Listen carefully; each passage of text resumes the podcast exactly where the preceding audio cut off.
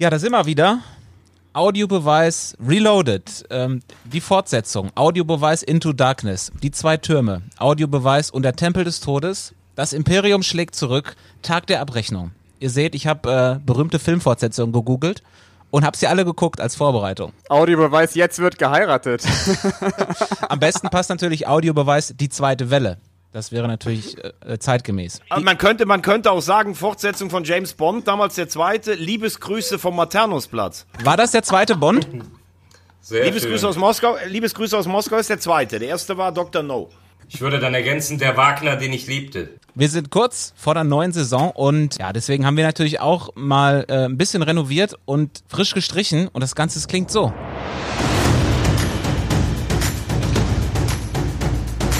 Audiobeweis.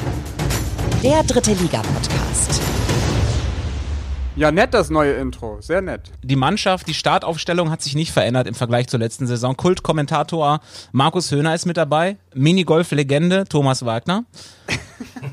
ähm, das erklären wir vielleicht später nochmal, warum er eine Minigolf-Legende ist. Dann der Hausmeister vom Recherchekeller ist dabei, Yannick Barkic und mein Name ist Tobi Schäfer. Ich freue mich sehr, dass ihr alle wieder da seid. Wie geht's euch, Jungs? Stark, ganz starker Beginn, muss man ehrlich sagen. ich bin sprachlos. Mir geht es sehr gut. Ich komme frisch aus dem Urlaub und bin hochmotiviert, was die neue Saison angeht. Und äh, es freut mich, euch hier im, zumindest im kleinen Bildschirm sehen zu können. Und du bist tatsächlich erst gestern aus dem Urlaub wiedergekommen, ne? Genau, ich habe äh, heute Morgen noch das Kicker Sonderheft studiert, um äh, hier auch vorbereitet zu sein. Nachdem man sagen muss, Yannick Barkic war acht Wochen im Urlaub und man stellt sich schon die Frage, was man bei uns als LDS so verdienen kann, weil das finde ich Wahnsinn. Ja, so viel wie der Podcast hier abwirft, habe ich mir gedacht, das habe ich mir verdient. In welchem Land warst du? Äh, Frankreich. Ui! Also, dann machen, machen wir es erstmal weiter per Video, ne? Wir waren nicht in der, in der roten Zone, ähm, deswegen geht das noch, glaube ich. Glaube ich. glaube ich, ja. ist sehr überzeugend. Ja.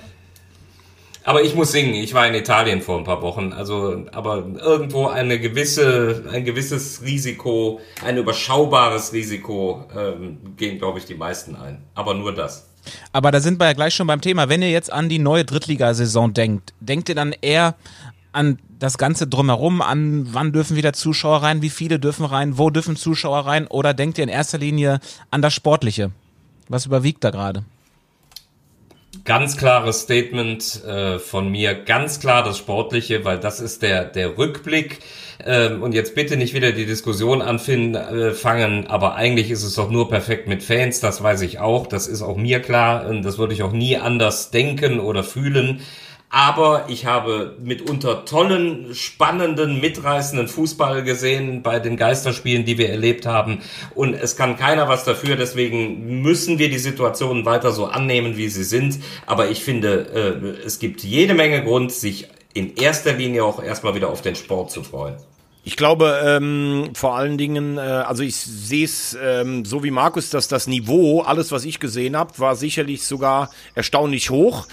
Ähm, natürlich ist es was ganz anderes. Ähm, ich habe jetzt mal so geguckt, ich bin mal so unterklassige Ergebnislisten heute durchgegangen, also auch so Oberliga, Verbandsliga und da waren ja überall fast Zuschauer zugelassen, weil das sind natürlich zwischen 2 und 400. Ähm, ich muss ganz ehrlich sagen, warum in ein Stadion wie Lautern, wo 50.000 reinpassen, warum da keine 10 oder 15.000 kommen sollen mit Hygienekonzept, äh, kann ich jetzt nicht beurteilen, aber ich fände es schon einen guten Weg, wenn man versucht, doch wieder ein paar äh, zuzulassen. Aber auf der anderen Seite muss man sagen, wenn man Sportarten sieht wie Eishockey, wie Handball, wenn man eine Künstlerszene sieht, dann sind die Probleme beim Fußball, glaube ich, doch tatsächlich noch relativ gering. Ich bin da ein bisschen auch bei Markus, also bei mir überwiegt auch das Sportliche. Klar ist das ähm, Thema Corona schwebt noch über allem und auch die Zuschauerfrage und viele Mannschaften mussten ja auch in Quarantäne, weil es einen Corona-Fall gab äh, im oder um das Team herum. Aber äh, mit der Transferperiode, wie sie angefangen hat, mit den ersten Transfers von Dynamo Dresden auch, ähm, war dann so direkt die Lust auf das Sportliche schon, schon wieder groß. Ich glaube, es wird eine super interessante Saison. Das, das glaube ich auch, aber nochmal zur, zur Zuschauergeschichte, da greift für mich wieder der Unsinn des Föderalismus, den ich in diesem Thema einfach nicht begreife. Ähm, auch wenn Fallzahlen mitunter etwas unterschiedlich sind, aber man sollte meiner Meinung nach eine generelle bundesweite Lösung finden. Äh, und es kann nicht sein, dass, so wie es sich in der ersten Liga anbahnt, äh, in Sachsen über 8000 Leute hin dürfen und ähm, in Nordrhein-Westfalen bis zu 300. Äh, das, das kann nicht logisch sein. Das sehe ich komplett anders. Das finde ich total logisch. Das ist nämlich ein Vorteil des Föderalismus. Wenn es in Sachsen keine Zahlen gibt, warum sollen da keine Leute hin? In Nordrhein-Westfalen leben halt sehr viele auf einem Haufen. Und ich finde, bei 8000 Leuten kann man noch nicht groß von einem, von einem, von einer Wettbewerbsverzerrung dann sprechen. Also ich finde im Föderalismus viele Sachen schwierig, weil natürlich du sagst, warum kann ich das nicht machen und der andere wohnt zwei Kilometer weiter weg oder verschiedene Zuständigkeiten. Aber wenn du in Sachsen weniger Fälle hast, warum sollen dann keine Zuschauer rein? Das sehe ich äh, leider komplett anders. Aber natürlich ja, ist es eine Wettbewerbsverzerrung, wenn irgendwo 8000 rein dürfen und woanders keiner. Also 8000 ist ja mehr als die meisten an Durchschnitt haben. Insofern bin ich, bin ich da auch dabei zu sagen, äh, wenn, dann sollten alle gleich behandelt werden. Und selbst wenn das gehen könnte, ist das einfach ein, eine, die Basis eines Sportsgeistes, dass man sich da auf eine faire Sache, auf ein Miteinander verständigt und nicht sagt, oh, wir haben Glück gehabt, dann haben wir den Vorteil und die anderen sollen zusehen, wie sie klarkommen. Bin ich nicht belehrbar. Nee, es geht, also es sind ja zwei Sachen. A, hast du den Föderalismus angesprochen. Ja. Ob man aus, aus Gründen des Sportgeistes sagen kann oder sollte, ähm, keiner darf dann einen Zuschauer haben, weil es vielleicht dann doch ein Vorteil ist, das ist ein anderes Thema. Aber das hat für mich nichts mit dem Föderalismus zu tun. Die grundsätzliche Sache, wenn du in deinem Landkreis keine Infizierten hast, dass da Zuschauer rein dürfen, das macht für mich schon Sinn. Das andere ist eine sportliche Frage. Die müssen die Vereine untereinander klären. Ja, aber da musst du natürlich auch ständig neue Hochrechnungen machen, wie sich Fallzahlen verändern. Dann musst du das ewig ja, das gibt's anpassen. Ja jeden Tag. Ja, und die dann gibt's dann, ja jeden dann, Tag. Deshalb gibt's ja auch die rote Ampel von den Landkreisen. Ja, dann würde ich aber trotzdem sagen, dass es in der Summe keine faire Lösung ist, äh, wenn es ein, ein über, eine übergreifende Sportart ist, dann das individuell für die Länder zu regeln. Veggie, du hast eben angesprochen, 8000 Fans ist für dich keine Wettbe Wettbewerbsverzerrung. Also wenn jetzt am zweiten Spieltag Dresden das erste Heimspiel hat mit, ja sagen wir mal 8 bis 9000 Fans und Duisburg zu Hause spielt gegen Zwickau vor 300 Fans, ist das nicht schon ein Vorteil für, für Dynamo auf sich gesehen? Also ich finde es schon. Äh, also was, ähm, ich muss das wahrscheinlich ein bisschen äh, korrigieren, wie ich das eben gesagt habe. Ich glaube schon, dass es ein Unterschied ist, da habt ihr recht. Ich habe aber mittlerweile den Eindruck, dass selbst ähm, die Auswärtsmannschaft froh wäre, wenn mal wieder Zuschauer überhaupt da wären. Und acht ist ja was anderes als 28, die in Dresden sind, zum Beispiel. Also ich war beim Spiel Sevilla gegen Inter Mailand, da waren 250 von jeder Seite. Also was die 250 aus Sevilla für, für ein Krach gemacht haben. Das war unglaublich, wirklich. Ähm, du hast natürlich schon recht. Wenn du 8000 hast, das ist natürlich ein Vorteil, als wenn du nur 800 hast.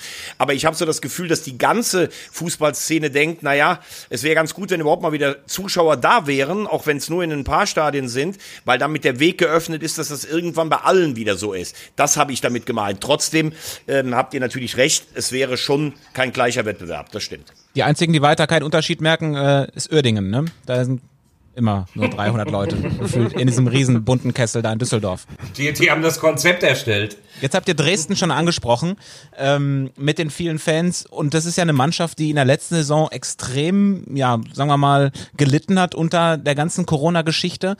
Schieben deswegen natürlich auch ordentlich Frust, weil sie lange aussetzen mussten. Sie konnten diesen Nachteil nicht mehr aufholen und sind am, am Ende dann abgestiegen aus der zweiten Liga und gelten in dieser Saison jetzt als der Top-Favorit für euch auch, obwohl die Mannschaft sehr umgebaut wurde. Mehr als ein Dutzend neue sind gekommen. Es ist eine sehr junge Mannschaft, äh, aber trotzdem Topfavorit auf den direkten Wiederaufstieg? Also ich habe mir äh, lange Gedanken gemacht über diese Frage, die du gerade gestellt hast heute. Und ich muss sagen, ja, sie sind für mich der Topfavorit, haben aber nicht ähm, so einen großen Vorsprung vor anderen Vereinen. Es gibt viele Faktoren, die für Dynamo sprechen. Das ist zum einen ähm, die, ähm, das Transferkonzept, das fand ich richtig gut. Also die haben relativ früh viele Drittliga erfahrene Spieler geholt. Ähm, die hatten einen klaren Plan, haben sehr früh das alles festgezurrt. Dann haben sie einen starken Trainer äh, mit Markus Kautzinski, der kennt die dritte Liga, ist mit Karlsruhe schon aufgestiegen.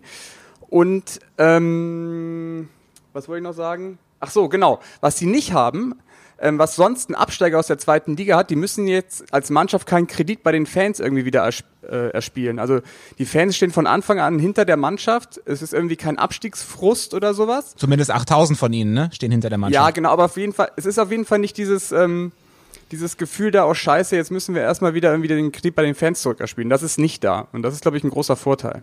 Also die Lust bei Dynamo ist richtig groß. Aber ich, äh, vieles von dem, was du gerade gesagt hast, würde ich so unterschreiben. Vor allen Dingen auch gerade mit äh, Kauczynski, glaube ich, echt einen richtig guten Trainer. Auch vielleicht dieses jetzt erst recht, so ein bisschen Frust aus dem, was Tobi gerade gesagt hat. Wir sind abgestiegen, weil wir ja auch keine Chance hatten, was man aber auch einordnen muss. Dresden war auch vor Corona schon Tabellenletzter, das gehört auch zur Wahrheit. Ähm, ich glaube halt einfach nur, dass du als Dynamo Dresden in den letzten Jahren dich über Kampf, Einsatz, Leidenschaft und Defensive ähm, einfach äh, gezeigt hast in der zweiten Liga und du musst jetzt in dieser dritten Liga das Spiel machen. Und das fällt vielen Mannschaften, siehe Kaiserslautern, schwer. Deshalb ähm, würde ich sagen, Dresden hat vieles richtig gemacht. Aber ich sehe überhaupt keinen Top-Favoriten. Dresden ist für mich eine von drei, vier Mannschaften oder fünf Mannschaften, die ich oben erwarte. Aber ich sehe sie überhaupt nicht so weit äh, vor dem restlichen Feld, wie du das jetzt vielleicht gesagt hast, Janik. Ich würde auch sagen, von, von einem Top-Favoriten zu reden, ist schwierig. Ich glaube auch, dass wir es wieder so erleben werden, dass 5, 6 sich irgendwann da oben festhangeln oder 5, 6, die ich heute auf den Zettel schreiben würde. Aber das, was Yannick eben gesagt hat, sie haben, sie haben schnell transferiert. Sie haben, finde ich, sehr früh sehr gut transferiert. Als ich hörte, Soben geht rüber, Hosiner geht rüber, äh, mein Liebling Diabusi ist wieder aufgetaucht, den ich oft in Wehen gesehen habe, bei dem ich sehr viel Potenzial sehe. Einen Yannick Stark aus der zweiten Liga äh, in die dritte zu holen, äh, ist, glaube ich, ein guter Zug ähm, und Sebastian May zu holen, zum Kapitän zu machen. Also äh, wenn ich auf die Transfers gucke, dann äh, habe ich drei Favoriten, die einfach gut transferiert haben Richtung oben. Das sind Dresden, Kaiserslautern, abgesehen von den Abgängen, die man zu verkraften hat, und auch Viktoria Köln. Aber da kommen wir noch zu. Ist es eigentlich, ich möchte bei den Transfers von Dynamo mal kurz nachfragen, ähm, ist es eigentlich wichtiger für einen Drittligisten auch gestandene Drittligaspieler zu holen, wie eben die angesprochenen Mai, Hosina, Paul Will, haben sie noch geholt, Vlachodimos, Sohm, äh, die kennen die Liga alle. Ähm, ist es wichtiger, als zum Beispiel dann so gestandene oder gute Zweitligaspieler zu holen wie Yannick Stark oder Weihrauch aus Bielefeld? Also ohne, dass ich da jetzt Experte wäre, aber ich bin ein Freund davon, wenn man äh, erfahrene Drittligaspieler holt. Also ich finde auch diese, dass Sebastian May Kapitän geworden ist, finde ich, ist eine sehr weitsichtige Entscheidung von Kauczynski, weil Sebastian May der, ähm, der zerreißt sich für diesen Club. Der hat jahrelang gesagt, dass er irgendwann mal wieder für Dynamo spielen will. Ist ja gebürtiger Dresdner, auch kommt aus der Jugend. Und dass sie den jetzt zum Kapitän machen, das ist ja auch irgendwie so eine emotionale Herzenssache für den dieses Jahr. Ähm, das ist schon sehr weitsichtig gedacht von Koczynski. Und ich finde, Drittliga erfahrene Spieler in dieser Liga sind einfach sehr wichtig. Äh, Finde ich richtig, Yannick, absolut. Äh, und doch ist es, also ich bin auch bei dir, Drittliga gestandene Spieler, auch wie Mai, aber diese Personalie Yannick Stark äh, finde ich deswegen auch gut, weil ich die, die Tobi-Frage auch positions abhängig beantworten würde. Ein, ein Sechser, ein Achter, der gestalten muss, äh, das was Veggie eben gesagt hat, dass der vielleicht auch einen Tick mehr noch an Erfahrung mitbringt und auch schon höher gespielt hat, äh, wie dann ein Yannick Stark, äh, das finde ich dann auch wieder so eine Schlüsselposition, wo es für mich Sinn macht, einen Zweitligaspieler. Also höher, höheres Niveau zu holen. Und du musst natürlich auch gucken bei so einer Mannschaft. Du kannst natürlich jetzt sagen, okay, Mai, der hat viele Schlachten geschlagen ähm, und den mache ich direkt zum Kapitän ich muss trotz allem sagen, ich finde es eigentlich immer ein bisschen komisch, wenn jemand kommt von außerhalb und wird direkt zum Kapitän gemacht. Weil das ist, das kann ja noch nicht sein, weil der sich jetzt über Jahre in dieser Mannschaft bewährt hat, dass man sagt, das ist der Richtige. Und das hat gar nichts mit Mai zu tun, den ich für eine exzellente Verstärkung halte. Ähm, das muss ja dann auch immer so passen. Ihr könnt euch erinnern, in Münster hat das bei ihm oft gar nicht so gepasst. Da war dann sehr der Auftritt auch teilweise ein bisschen übermotiviert. In Halle ist er zu einem richtigen Führungsspieler geworden ich finde, einen Neuzugang immer direkt zum Kapitän zu machen, das irritiert mich immer ein bisschen. Es kann die richtige Lösung sein, aber äh, halte ich nicht fürs Optimum. Veggie? Ja. Du bist, äh, du hast dich gut erholt im, im Sommer? Weil ich finde es ein Phänomen. Wir sind gerade ein paar Minuten unterwegs und schon so obergeistreiche Aussagen von dir. Das schockiert mich fast. Du bist ja schon auf, auf Volldampf.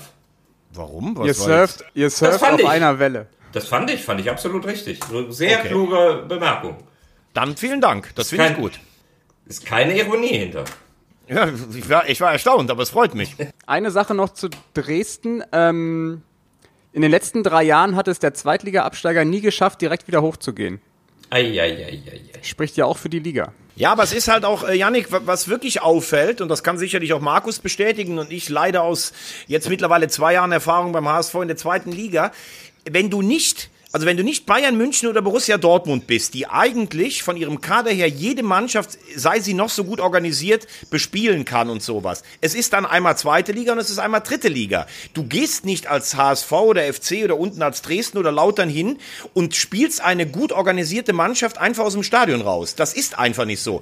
Und wenn du jahrelang gegen den Abstieg gekämpft hast, dann musst du ganz anders spielen, als du jetzt spielen musst. Und das ist, glaube ich, früher war das anders, weil früher sind in einer dritten Liga zum Beispiel diese Außenseiter nach 60, 70 Minuten dann auch konditionell eingebrochen. Das passiert einfach nicht mehr. Hast du denn Angst vor Dynamo am Montag? Ich? Gegen, gegen den großen HSV? Ach so, äh, ja, also mit 8000 Zuschauern im Stadion, das ist ja absolute Wettbewerbsverzerrung. Nein, in Dresden zu spielen, in Dresden zu spielen ist immer schwierig, definitiv. Das ist, also da gibt's auch gar keinen Favoriten für mich.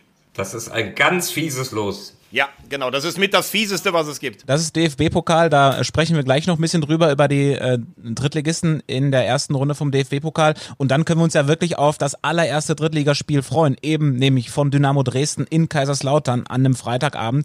Ich denke, das ähm, ist dann sowas wie die berühmte Standortbestimmung. Da weiß man dann schon wirklich, wo geht die Reise für beide Clubs im Übrigen hin? Denn Lautern hat ja auch Ambitionen, äh, nicht so richtig offiziell geäußert, aber natürlich wollen die schon irgendwie in die zweite Liga. Und dieses Spiel äh, Top-Auftakt für die neue Drittligasaison. Da blutet natürlich jedem Fußballfan das Herz, dass so ein Spiel nicht vor 40 oder mehr tausend stattfindet. Ja, das ist auch das Erste, was mir dazu einfällt. Bin ich ganz genau bei dir. Das wäre richtig Wo, geil. Wo, wobei da ein kritischer Halbsatz erlaubt sein mag. Ich glaube, wir alle, die, die den Fußball so lange lieben und leben wie wir, die lieben große Traditionsvereine. Und ich erinnere mich, Dynamo Dresden äh, zu Regionalliga-Zeiten, das war eine der Mannschaften. Da gibt's so, so fünf, sechs Mannschaften. Da habe ich als Kölner immer geguckt, wie haben die denn gespielt? Kommen die denn mal wieder? Ob St. Pauli zu Regionalliga-Zeiten war, Dresden Regionalliga oder Offenbach, Saarbrücken, Wuppertal, Essen.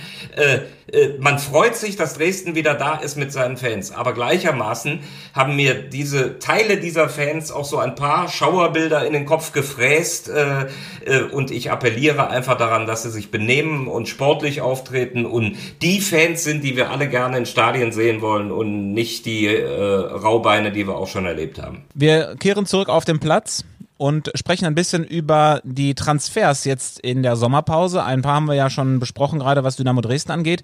Und äh, wenn man jetzt mal, ich habe ein paar Zahlen rausgesucht oder zusammengerechnet, wenn man jetzt mal auf die Transferbilanz schaut, dann bin ich mir nicht sicher, ob man Corona tatsächlich merkt oder nicht. Äh, bisher in diesem Sommer 167 äh, Transfers in die dritte Liga.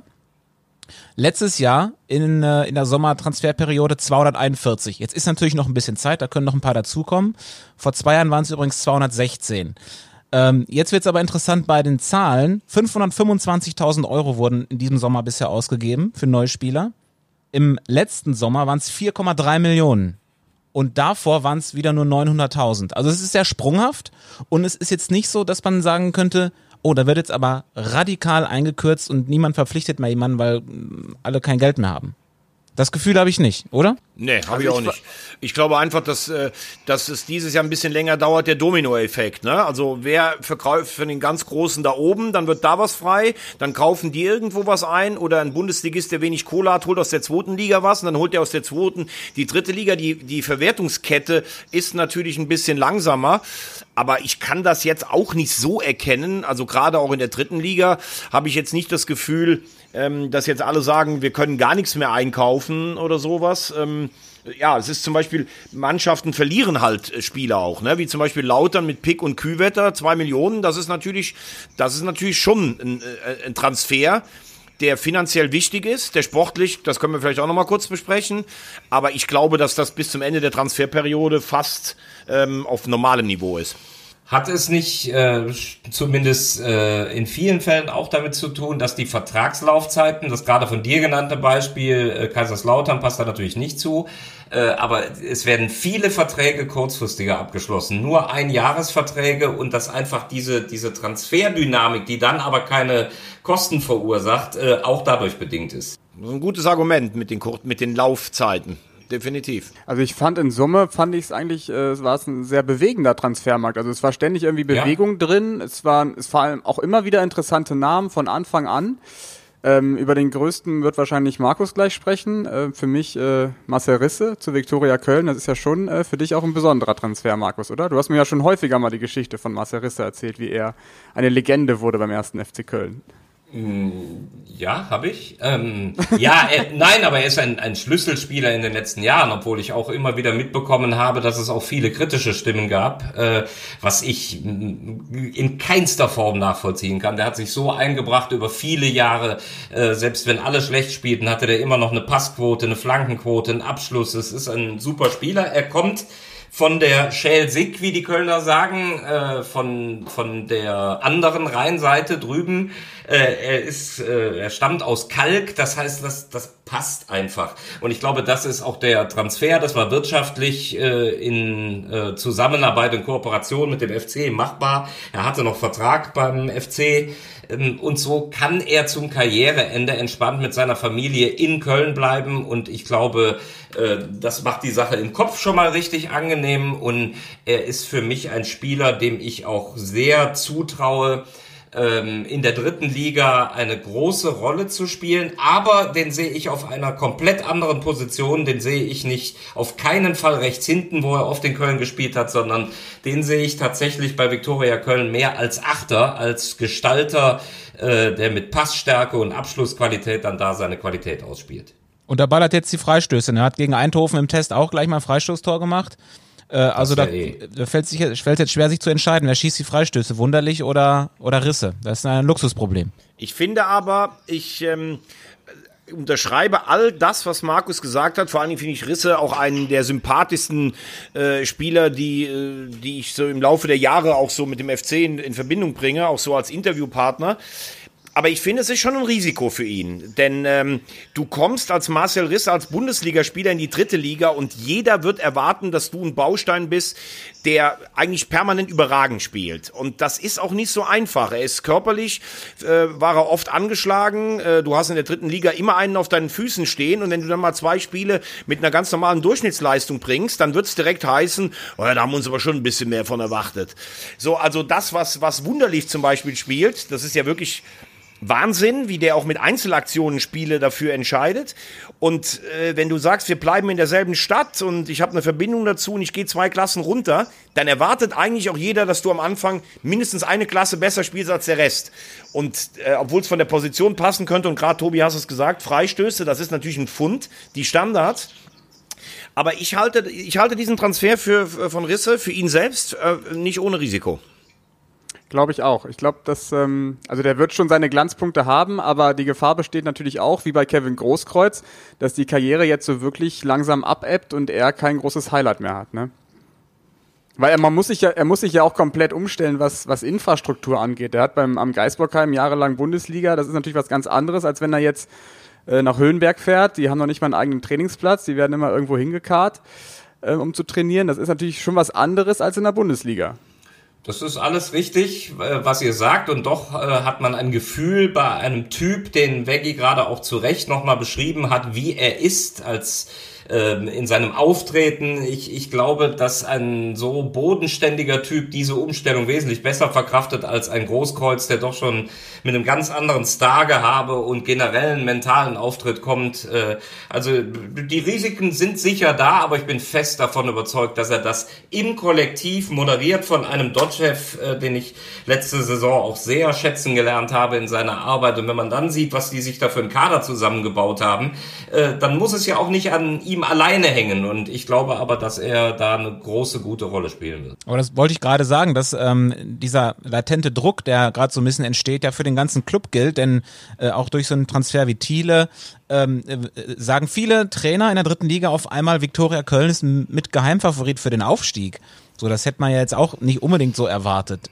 Ist das, ist das ein Problem für die Mannschaft? Also in jedem Falle sehe ich es so. Denn wer sich so verstärkt, wer in der Rückrunde schon so viel Qualität gezeigt hat, sicherlich Wunderlich und Bunyaku ein bisschen alternd, aber jetzt eine, eine sehr vielseitige Ergänzung in der Breite. Man muss gucken, wie die Abwehr äh, funktioniert Ähm, diesen, diesen Rossmann, der wird hochgelobt. Das ist vielleicht ein wichtiger Schachzug in der Innenverteidigung. Ich kann das nicht beurteilen.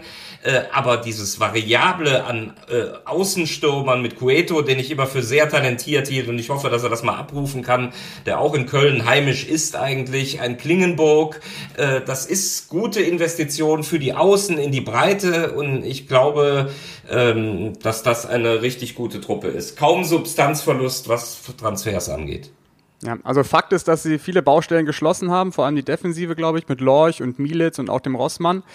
Ähm, ja, offensiv haben sie sich nochmal richtig aufgepumpt mit, mit Klingenburg, aber diese Favoritenrolle, und das erinnert mich an die Viktoria von vor drei, vier Jahren, als sie lange in der Regionalliga gespielt haben, die hat denen nie gut getan. Die haben, sind immer an ihren Zielen gescheitert, haben auch immer ordentlich investiert. Ich denke nur an Streit oder, ähm, also Albert Streit oder auch ähm, Giovanni Federico oder wie sie alle hießen, die haben alle schon da gespielt und die Ziele wurden alle nicht erreicht mit großen Transfers. Deswegen bin ich mir bin ich noch skeptisch. Also ich muss sagen, ich finde in der Offensive wirst du nichts nichts besseres finden in der ganzen dritten Liga als das, was die Viktoria zu bieten hat. Ich finde aber übrigens, sie haben ihre Baustellen nicht geschlossen. Ich finde nach wie vor, dass die Defensive nicht gut ist also Rossmann wird hoch gelobt. Da muss ich jetzt sagen, ich habe den Jungen noch nie spielen sehen. Würde mich freuen für ihn. Aber die Vita ist natürlich jetzt auch nicht so, dass ich sage, boah, da kommt jetzt eine Rakete an, wie es letztes Jahr der Karls zum Beispiel war, im Defensivbereich hinten links. Ähm, also eigentlich hat er sich noch nie irgendwo in Deutschland durchgesetzt. Das musste dann erstmal machen.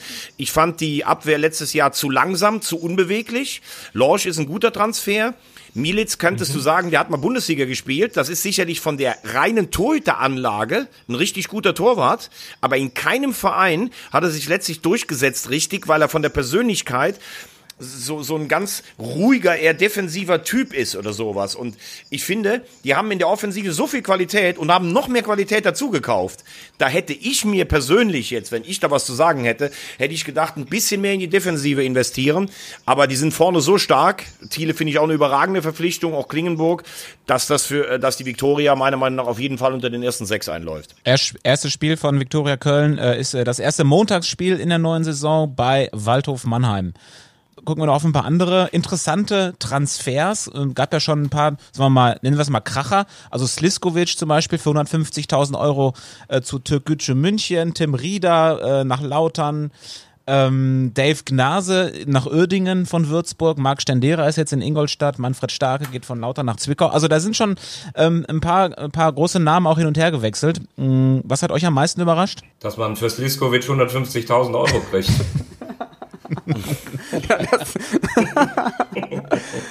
ja, man kennt ja die Verletzten-Historie von ihm, da frage ich mich auch. So, das ist, oh, ist echt ein hohes Risiko. Also, naja.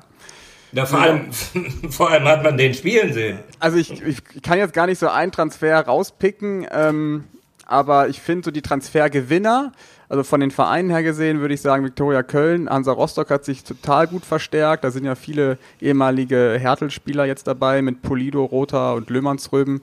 Das sieht sehr sinnig aus und eben schon erwähnt Dynamo Dresden. Das sind so für mich die drei Vereine, die sich doch sehr, sehr sinnvoll verstärkt haben. Ich finde aber auch zum Beispiel, ganz ehrlich, ich finde, ähm, dass Lautern äh, es auch nicht so schlecht macht. Also ich bin ja bekennender Timmy Thiele-Fan. Ähm, das habe ich nicht so ganz verstanden. Ich habe so das Gefühl, Schommers kann nicht mit Leuten, die äh, gern auch mal eine andere Meinung haben äh, als er den äh, Transfer von, von Pick habe ich im ersten Moment auch gedacht, boah, das ist aber ein Risiko, aber das kann ich schon verstehen.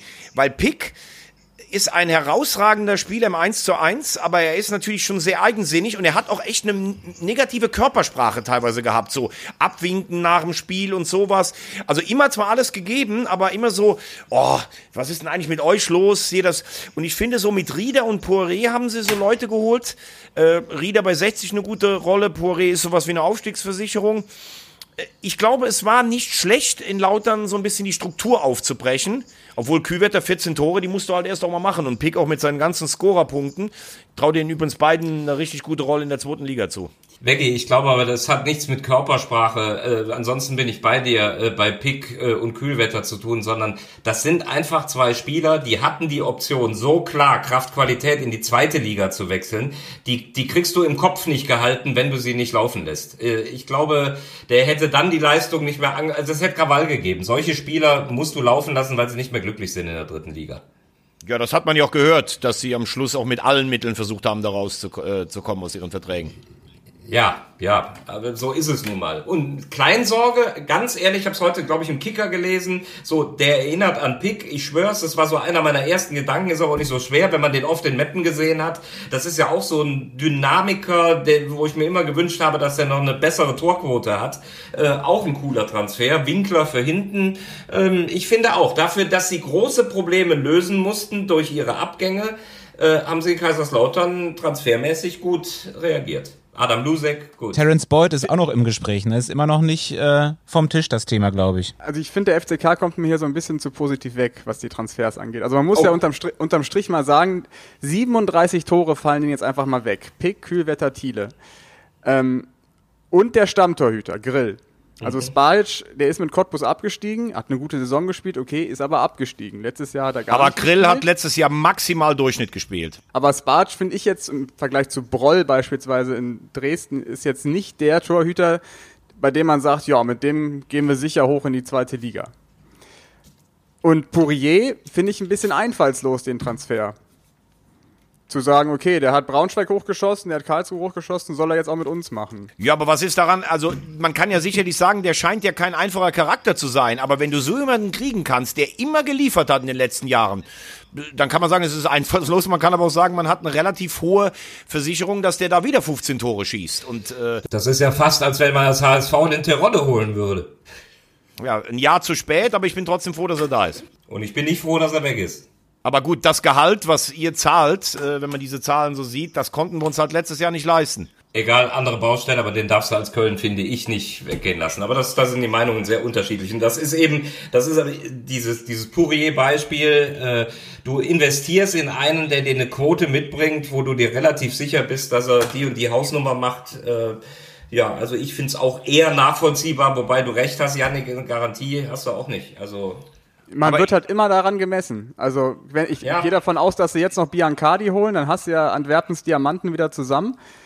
Und dann sollen sie es halt nochmal richten. Ja, aber Biancardi zum Beispiel wäre ein Königstransfer, den finde ich überragend, muss ich ganz ehrlich sagen, weil der auch so viel Tempo hat. Aber lass uns doch noch mal gucken. Ich habe aber schon zwei ganz klare Transferverlierer ausgemacht, würde ich sagen. Also ich finde, man, man kann und sollte sich auf jeden Fall äh, Sorgen um den SV Meppen machen, finde ich. total, total. Also da habe ich, hab ich echt ganz große Bedenken und äh, auch ganz große Bedenken habe ich so um den SV Waldhof, wenn ich sehe, was da im Sturm äh, äh, los ist in der Offensive. Veggie, was ist denn los in der neuen Saison? Sind wir etwa immer oder größtenteils einer Meinung? Es wäre, schön, es wäre schön. Ich rufe das Jahr der Harmonie mit dir aus. Oh ja, gerne. Weil, den Waldhof Mannheim sehe ich auch sehr schwierig. Großer Substanzverlust, gerade offensiv. Jetzt hat sich Scholz als Torwart noch verletzt. Und vor allem, ähm, die, die haben letzte Saison auf einer Welle der Euphorie gerade mal bis Corona gespielt und dann sind sie schon eingeknickt. Und es ist eben dieses zweite Jahr immer deutlich schwieriger und auch beim SV Meppen ähm, ist ja auch ähm, einer unserer Lieblinge, die wir hier gerne immer äh, freudig erwähnen, aber da ist großer Substanzverlust äh, und äh, es wird schwierig dieses Jahr. ja, ist es in Meppen so, dass man Trainer. sich ja, ist, genau, ist es so, so, dass man sich in Meppen vielleicht ein bisschen zu sehr darauf ausruht, dass man einen großen Namen als Trainer geholt hat? Mit Thorsten Frings? Darauf sollte man sich meiner Meinung nach nicht ausruhen, weil ich persönlich nicht glaube, dass Thorsten Frings ein erfolgreicher Trainer sein wird. Ähm, ich sehe ja, ich sehe diese Personalie auch sehr kritisch. Ähm, ich finde, er hat in Darmstadt nicht geliefert und er ist ein Typ, der als Spieler mit dieser grimmigen Spielweise, das kann vielleicht, wenn du ein Starspieler in deiner Mannschaft bist, dann kann das was bringen, aber als Trainer, glaube ich, musst du heute ein bisschen anders ticken.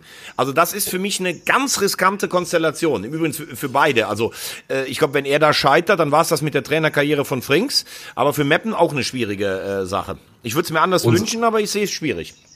Unsere gemeinsame Wellenlänge heute ist beängstigend, Veggie. Ähm, warum sage ich, ich glaube, er ist kein guter Trainer? Weil du als Trainer äh, Charisma haben musst, Ausstrahlung, du musst eine Gruppe führen. Und ich kenne Thorsten Frings äh, als Nationalmannschaftsreporter nach Länderspielen in der Mixzone und seine muffige Art, mit Leuten zu sprechen, ausstrahlungslos auf die Erde guckend. Äh, und da habe ich mir immer gesagt, du, du kannst doch keine Truppe führen. Der mag ein ordentlicher Fußballer gewesen sein, für mich auch oft überschätzt. Äh, Aber ich glaube, Kraftausstrahlung wird erst sehr schwer haben, eine Mannschaft erfolgreich zu führen. Also, ich habe mich erstmal gefreut. Ich habe mich erstmal gefreut, dass Thorsten Frings den Weg in die dritte Liga findet. Es ist immer gut, große Namen zu haben in dieser Liga.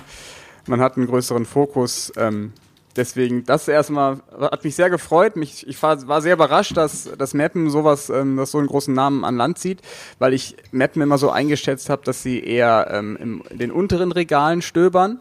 Deswegen hat es mich schon sehr gewundert, weil jetzt auch ein Stück weit der Fokus auf Mappen liegt oder auf der Person Frings. Das äh, ist nicht immer ein Vorteil, wenn man vor allem die Situation nicht kennt. Ähm, ich bin bei dir, Veggie, dass Frings erstmal noch zeigen muss, äh, dass er ein guter Trainer ist. Das hat er noch nicht gezeigt. Ähm, was ich, da bin ich auch bei Markus, ich fand die Vorstellung auf der PK von ihm, ähm, er wirkte da so ein bisschen schluffig irgendwie. Also wenn du ersten Arbeitstag bei einem neuen Arbeitgeber, ähm, das, was er so anhatte, ich weiß, das war mal ja, ist jetzt sehr oberflächlich, ich weiß, aber es wirkte irgendwie so, ja, das, was Markus eben meinte, sehr miesepetrig, sehr schluffig, so, Ja, ja. aber so, so war ja. er immer schon. Die ganze Ja. Karriere war er so. Und das ist für einen Trainer nicht gut. Er muss in die Styling-Beratung bei Yannick. das nicht, aber ja, also. Dann siehst du irgendwann das. Mikrofon vor lauter Haaren nicht mehr. Was ich interessant finde, äh, Tito Leugers hat äh, noch 2010 gegen ähm, Thorsten Frings gespielt in der Champions League. Das aber nur so nebenbei. Das ist aber eine, das aber eine, eine Königsinfo, ist das aber. Geil. Das wäre eine geniale Quizfrage gewesen. Gibt's dieses Jahr wieder, aber Ah, ich fuck. hab, ich hab meinen Pokal noch gar nicht. Was ist denn da los? Aber ich habe wenigstens tapfer mein, mein Verliereressen angekündigt am Ja. Donnerstag. Habe extra so lange gewartet, dass hoffentlich nicht alle können. Hat geklappt. Nochmal zurück zu den Trainern. Äh, Thorsten Frings ist nicht der einzige neue Trainer in dieser Saison, gibt noch ein paar andere.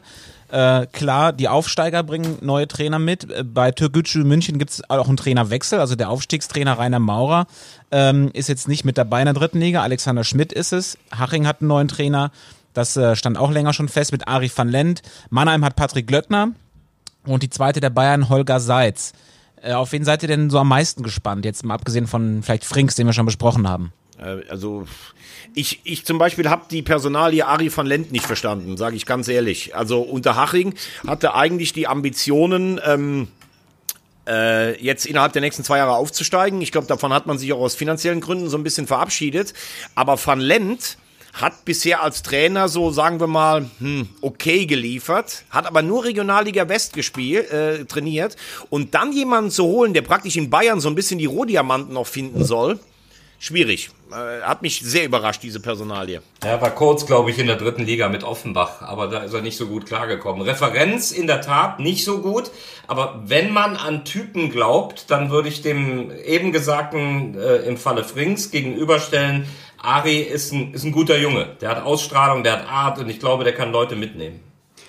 Also ich wurde eben noch von meiner Frau belehrt, Ari van Lent ist eine Legende bei Borussia Mönchengladbach. Er hat das letzte Tor auf dem Gladbacher Bökelberg geschossen. Dementsprechend ist das erstmal schon mal eine gute Qualifikation.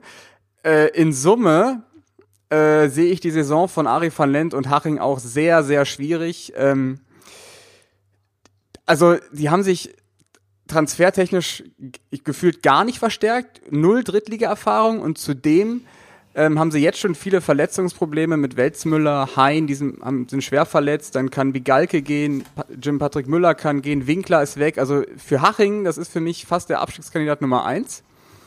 Ähm, ich, um jetzt den Schwung auf einen anderen Trainer zu schaffen, freue mich aber auf Patrick Löckner bei Waldhof Mannheim. Ich glaube, das kann funktionieren, weil wenn man gesehen hat, wie der CFC vor Corona Fußball gespielt hat, ähm, das war schon sehr schön anzuschauen und ich glaube, ähm, der CFC wäre unter Glöckner auch nicht abgestiegen, wenn Corona nicht gewesen wäre. Ich habe in der Elf Freunde gelesen, die Mannheimer freuen sich darüber, dass sie jetzt den schönsten Trainer der Liga haben. Ja, die Verbindung ist ja sowieso cool zwischen Jochen Kienz und äh, Patrick Löckner. Ich, also ich finde diese, äh, sag noch mal ganz kurz, die sind doch irgendwie familiär irgendwie verbunden, ne? Die Ex von Kienz ist die Schwester von Klöckner oder wie war das nochmal? Das weiß ich nicht. Ich weiß nur, dass äh, Jochen Kienz, früher genannt Knochenjochen, ähm, gemodelt hat in der Agentur von Patrick Löckner. Und der Modelname damals hieß Joe Ibiza. Geil. Veggie, das wäre doch auch was für dich, oder? Nee, ich komme ja nicht übers Tschö. Aussehen, ich komme ja über Charme und Witz. Ach so, okay. Aber Joe Ibiza ist doch trotzdem gut. Joe Ibiza Ja, wäre trotzdem schön finde für find, dich. find ich super. Oder Joe Klettenberg. Ja, genau. Rolf Eden von Klettenberg. Aber ich, äh, ich äh, befürchte, das wird für, habe ich eben schon gesagt, für Waldhof und äh, es ist ja auch eine komische Karriere bisher für Klöckner. Er, er macht Viktoria Köln eigentlich zum Meister, wird vom letzten Spiel entlassen. Chemnitz gefühlt aus der Hoffnungslosigkeit gerettet und steigt dann trotzdem ab, geht dann zu Waldhof und hat eigentlich gar keine Offensivspieler mehr da. Ähm, also das, äh, ich glaube, da hat Trares auch einen riesen Job gemacht. Ich bin echt gespannt, wie das bei Waldhof wird. Ja, dass sie den mit den größten Umbruch äh, dieses Jahr erleben, das ist klar, mit Dynamo Dresden wahrscheinlich. Also da sind ja wirklich aus der Offensivreihe alle weg. Aber ich glaube, dass, ähm, dass unter Glöckner da was Neues entstehen kann. Also von der Fußball fußballerischen Herangehensweise von ihm finde ich das schon sehr okay. Aber schwierige Saison. Ja, glaubt ihr, dass es in der kommenden Saison wieder so eine Zweiteilung gibt in ja mehr oder weniger zehn Mannschaften, die um den Aufstieg mitspielen und zehn Mannschaften, die gegen den Abstieg spielen? Aber Das, war das da, damit wirklich wieder so? die dritte. Ja, zwischendurch war es in der letzten Saison ja schon so, dass es eigentlich nur diese Zweiteilung gab. Also es gab kein, gab kein Mittelfeld, ne? Es gab nur oben oder unten. Glaube ich dieses Mal eher nicht. Ich glaube, dass ich so, glaube eher, dass ich so, dass es so eine so eine Dreiklassengesellschaft gibt. Oben so fünf, sechs Mannschaften und ich glaube, dass sich in diesem Jahr das Feld unten schon eher ausdünnen wird. Also ich habe hier, was, was unten angeht, so sechs Vereine stehen, die ich, die ich da unten sehe. Dann sag mal, du. Also, ja, Haching habe ich ja eben schon angekündigt, angekündigt dass das, äh, glaube ich, nichts wird. Klar musst du da auch die, äh, die Neuen dazu zählen. Ferl, Lübeck, ähm, Türgücü, ähm, Zwickau muss man immer auf der Rechnung haben, obwohl ich glaube, dass sie es schaffen. Und Bayern 2, sage ich, ist auch dieses Jahr vielleicht ähm, eher unten mit dabei. Obwohl, wir da den Trainer noch nicht angesprochen haben, Holger Seitz zurück. Ähm, natürlich ist das jetzt irgendwo ein schweres Erbe, aber wir wollen uns ja mal zurückerinnern. Er war derjenige, der die Bayern überhaupt hochgeführt hat, der aus der Jugendarbeit kommt. Das heißt, ich glaube, der kann auch gut mit jungen Leuten arbeiten. Kenne ihn selber vom U19 Juniorenbereich als ausgesprochen guten Typ. Und er war ja derjenige, die, die Fans der von Bayern 2 wollten den Hönes ja am Anfang gar nicht und waren stocksauer, dass Seitz äh, weginstalliert wurde. Ähm, und ich glaube, das könnte als Trainer auf jeden Fall gut passen. Trotzdem hat der wahrscheinlich auch durch den veränderten Kader und das Erbe eine schwierige Saison vor sich. Also ich glaube, Seitz ist nur die Notlösung gewesen bei Bayern, weil das war ja die naheliegendste Lösung, ihn einfach vorzustellen als Nachfolger. Es hat ja schon jetzt etwas gedauert, bis, bis er vorgestellt wurde. Ich glaube, sie haben den eigentlichen Wunschkandidaten nicht bekommen. Und der eigentliche Und Wunschkandidat ist nach meinen Informationen der Trainer des SC Verl. Guerino Capretti. Den wollten sie unbedingt haben, aber ähm, äh, Ferl hat ihn nicht freigegeben, beziehungsweise er wollte das dann nach dem Aufstieg auch nicht machen. Ja, das wird auch ein eingeschworenes Trüppchen werden da. Die, die Das, werden das Geile ist, wenn man, jetzt das, Meter Gesi- kämpfen. wenn man jetzt das Gesicht von Yannick Barkic se sie sehen könnte, jetzt, jetzt hat er gedacht, wo hat denn der diese Info her? Das ist ja Wahnsinn, hat er jetzt gerade gedacht. Du warst doch wahrscheinlich wieder bei deinem Stammitaliener in Klettenberg und hast das irgendwie herausgefunden, ne? Das ist, man muss auch nicht alle Quellen preisgeben, lieber Yannick. Aber den Italiener solltest du nennen. Ja, Los Fizio, überragender Laden in äh, Köln-Klettenberg. So, können wir jetzt noch ganz kurz, damit ihr nicht, äh, ich wundere mich, dass ihr noch nicht rumheult, vielleicht noch einen Blick zum S SC Preußen Münster. Ähm, 1-1 in Rödinghausen, steigen die wieder auf? Was ist so. Also Spitz, Spitzenreiter ist Fortuna Köln. Und Neid, und entspannt. Neidhardt wackelt schon. Das, was da los war in unserer WhatsApp-Gruppe am Samstag um, was war's? 10 vor 4. Ich war gerade bei Kilometer 9 meines Nachmittagsläufchens und dann brach die Hysterie aus über Rot-Weiß Essen, über Fortuna Köln. Gefühlt war Fortuna Köln schon aufgestiegen. Ja, sind sie auch schon. Ja, logisch. Prakt- Samstag, praktisch. Samstag erstes Heimspiel gegen Strählen. Die Ticketanfragen äh, gehen ins Un Unermessliche. Strahlen oder Strählen? Strahlen. Ich sag, ich sag mal Ich weiß nicht. Strä ich glaube, Strählen ist sogar richtig. Ich weiß nicht. Achso, eine Sache habe ich noch. Ähm, Thema Wechsel in der dritten Liga. Die Vereine haben sich ja darauf ähm, mehrheitlich geeinigt, dass es nur drei Wechsel geben soll. Anders als in der Bundesliga, zweite Liga oder DFB-Pokal. Verstehe ich nicht. Alle meckern über die hohe Belastung und dann sagen die Vereine, dann doch lieber nur drei Wechsel. Verste. Verstehe ich, versteh ich auch nicht ganz. Ähm, Trainer sagen ja, die Statik des Spieles wird komplett verändert, wenn du fast die halbe Mannschaft auswechseln kannst. Ähm, aber das ausgerechnet die dritte Liga, wo du ja auch das Gefühl hast, klar, die haben jetzt nicht permanent Europapokal und sowas, aber mit dem Verbandspokal oder dem Landespokal gibt's ja da auch einen Wettbewerb. Die Saison ist extrem auch äh, dünn getaktet, ähm, also alle drei Tage eigentlich ein Spiel gefühlt. Ähm, ich verstehe es auch nicht, muss ich ganz ehrlich sagen. Yannick, hast du das Zauberwort nicht schon genannt gerade? Prämie? Das war ich. Ach, du warst das, Markus. Ja, ich weiß Ist halt der nicht, Unterschied, dann- ob du, ob du fünf Spielern das zahlen musst oder nur dreien extra noch. Es war aber einer meiner ersten Gedanken, was natürlich auch auffällig war, dass schon in der letzten Saison, während in den anderen Ligen ja die Kader aufgestockt werden durften äh, zu Saisonbeginn, dass die dritte Liga sich auch gesagt hat, nein, wir halten die Kader kleiner. Und äh, das, das passt ja nun irgendwo dazu. Und dass das vielleicht wirtschaftliche Hintergründe zumindest ein Stück weit auch hat, ist ja nicht unmöglich. Aber eine Sonderrolle, was die Drittliga angeht, mit den drei Wechseln. Wir gucken nochmal auf das kommende Wochenende und auf die erste Runde im DFB-Pokal, denn da sind neun Drittligisten vertreten. Und da gibt's sehr, sehr interessante Partien. Wir haben schon über Dresden beim HSV und andersrum über ähm, den HSV bei Dynamo Dresden gesprochen. MSV Duisburg gegen Borussia Dortmund natürlich. Was für ein Klassiker. Und äh, ich muss mal kurz gucken, was haben wir denn noch? Ich finde persönlich. Magdeburg äh, gegen Darmstadt 98, 60 Ja. gegen Frankfurt. Top-Spiel. ja, Sport 1 überträgt eben äh, übrigens äh, den Megakracher zwischen Bayern München und dem ersten FC Düren. ja, da rennst du, da rennst du bei uns offene Türen ein, äh, Markus. Das hätten wir schon noch erwähnt, weil Mir ist, mir ist aber wer ist denn der aufgefallen, Kommentator bei dem Spiel? äh, das bin ich. Und mein erster Satz wird natürlich auch sein, äh, nun vertut euch mal nicht, die haben auch einen ganz schönen Düren-Kader. Ja, und die mal, brauchen auch einen Düren-Öffner. Also, um mal wieder äh, sportlich zu werden. Ich glaube, Ja. fünf von neun Drittligisten kommen weiter. Also ich Ja, glaube, das- ich glaube, dass nur in den ganz wenigsten Fällen sich ein Drittliga-Verein gegen einen Erst- oder Zweitligisten durchsetzt, weil das ist tatsächlich dann auch, da fehlt der Heimvorteil extrem. Wir haben eben gesagt, Dresden HSV, das ist für mich ein Spiel eigentlich fast auf Augenhöhe. Letztes Jahr noch in einer Klasse gespielt, aber grundsätzlich erwarte ich ganz wenige Überraschungen in diesem Jahr im Pokal. Ja, das ist der Thorsten Lieberknecht war ja zum Beispiel einer der Trainer, der sich dann geärgert hat, so ein tolles Los und das in der Konstellation. Ähm, das tut natürlich dann doppelt weh, wenn du als MSV Duisburg Borussia Dortmund zugelost bekommst und dann eben den Heimvorteil nicht hast. Das macht es sicher nicht leichter und trotzdem glaube ich, dass es im Kopf nach wie vor so eine Geschichte ist. Zum Beispiel Eintracht Frankfurt bei 60 München, das sehe ich äh, ganz problematisch. 60 München haben wir noch gar nicht besprochen. Finde ich auch eine sehr gute Mannschaft in, in der Saison. Also mir gefallen die echt außerordentlich gut. Also in der letzten Saison haben sie ja nochmal oben rangeschmeckt,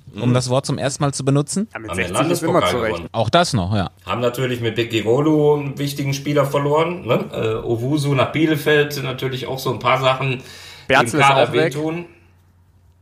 Wer? Berzel ist weg. Ja.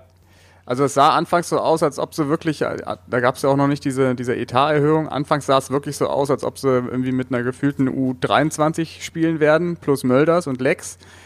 Ähm, mittlerweile hat sich ja so ein bisschen gebessert. Ähm, mal gucken, wer noch kommt. Ich glaube, da passiert noch was. Ja, wenn jetzt auch Daniel Bayer kommt und, und Jopek vielleicht ist im Gespräch. Auf jeden Fall können wir alles demnächst nachlesen, was da hinter den Kulissen passiert, weil Kölner hat ein neues Buch geschrieben über die Corona-Pause, was jetzt rauskommt. Bin ich auch mal gespannt. Und jetzt bekomme ich hier die Meldung in unserem Chat, dass Thomas Telefonakku fast leer ist. Kriegst du das? Hey. Um Gottes Willen.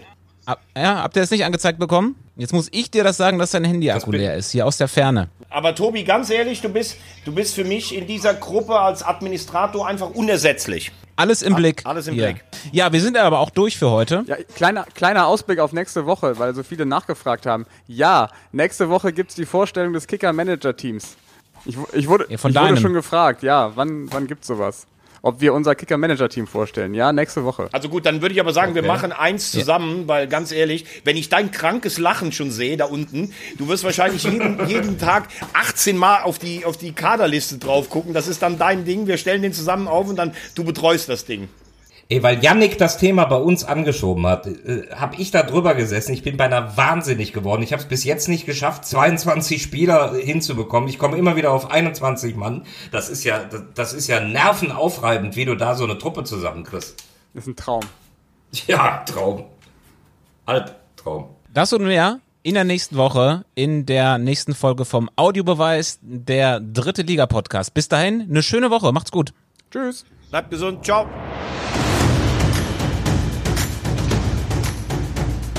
Audiobeweis. Der dritte Liga-Podcast.